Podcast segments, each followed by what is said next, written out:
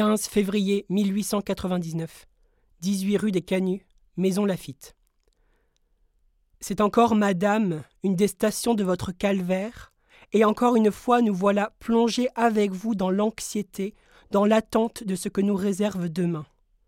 La France tient décidément à se déshonorer complètement, et elle applaudit ce président de la République, ce président du Conseil, ce soi-disant ministre de la Justice, qui la font descendre dans la boue pour cacher leur participation au moins passive dans le crime le plus honteux qu'on puisse imaginer.